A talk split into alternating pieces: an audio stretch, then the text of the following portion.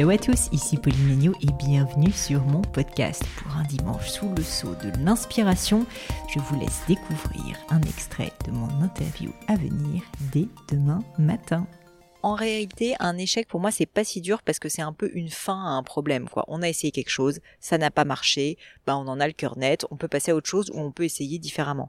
Et donc l'échec, honnêtement, je vous avoue que je le vis pas si mal que ça.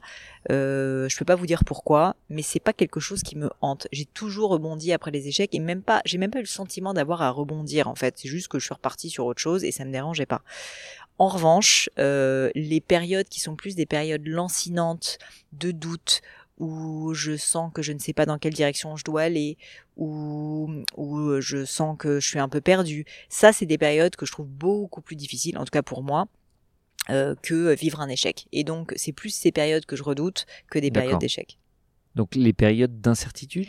C'est de l'incertitude, d'absence de décision, d'absence de décision, d'absence d'action en général, c'est assez lié, euh, qui sont des périodes où euh, je remets en cause des choses euh, alors que c'est pas mon naturel en plus, et donc ça, ça, ça, le fait de ne pas me sentir sur une route un peu tracée, c'est quelque chose qui fait qu'en général je me sens pas très très bien. J'ai pas besoin de savoir quelle va être la route. J'ai pas besoin euh, de savoir bah, comment euh, je vais réussir, par exemple dans le cadre de Gémio ou dans ma vie amoureuse, etc. Mais de savoir que je suis sur la route, ça me ça me donne beaucoup de réconfort. Par contre, avoir l'impression que je suis perdu, ça c'est quelque chose, c'est peut-être basique ce que je dis, mais c'est quelque chose qui me fait beaucoup souffrir et donc c'est quelque chose que je fuis. Et dans vos activités professionnelles, vous avez alors manifestement vous venez de découvrir le fait que vos vos réussites viennent d'une combinaison de trois ingrédients travail acharné, travail en équipe avec la bonne équipe et observation du résultat et de la réussite. Est-ce que cette, ce triptyque de résultats, vous l'appliquez à vos, à vos activités professionnelles et est-ce qu'elle vous apporte les succès que vous souhaitez? Bah, J'essaie de l'appliquer, mais j'y arrive pas toujours. Euh, parce que peut-être que je fais trop de choses, parce que ben comme tout le monde, euh, je fais des erreurs et qu'il y a plein de fois dans lesquelles euh, je ouais, mais on a la sensation que c'est systématique quand on, regarde votre vie. Bah dès qu'il y a les trois ingrédients, bam, ça marche. Ah bah oui, mais c'est pas systématique que j'arrive à l'appliquer parce que la preuve, je vous ai dit, la première fois que j'ai passé normal sup, j'avais pas l'équipe. Ensuite, oui. voilà. Mais du coup, aujourd'hui, vous avez les ingrédients pour vos différentes affaires. là, le podcast d'Emian, Gemio ou d'autres projets bah, Le travail, il y est, ça c'est indéniable. Je l'ai ah toujours eu. Ouais, le travail, je pense, c'est pas mon problème. Pourtant, on vous voit souvent en train, en train de... de, nager bah, dans le lac. Et je vais vous lire le nombre d'heures euh, que vous avez joué à Civilisation.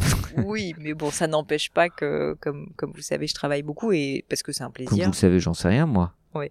Et donc, euh, et donc le travail, je pense pas que ça soit le problème. Le l'équipe, bah c'est pas toujours facile l'équipe. Hein. Euh, l'équipe, euh, l'équipe, euh, ben les choses peuvent changer, euh, les objectifs peuvent changer, et donc on peut parfois bah, devoir changer d'équipe.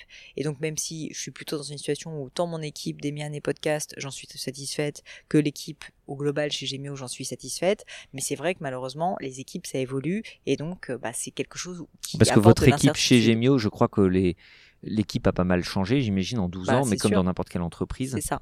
Et donc, c'est pour ça que ça, c'est un facteur qui est toujours, bah, les entrepreneurs le disent souvent, hein. d'ailleurs, comme on sait que c'est un facteur clé de succès, on veut y passer beaucoup de temps, mais le problème, c'est que bah, les gens changent, leurs envies changent. Et l'observation des succès?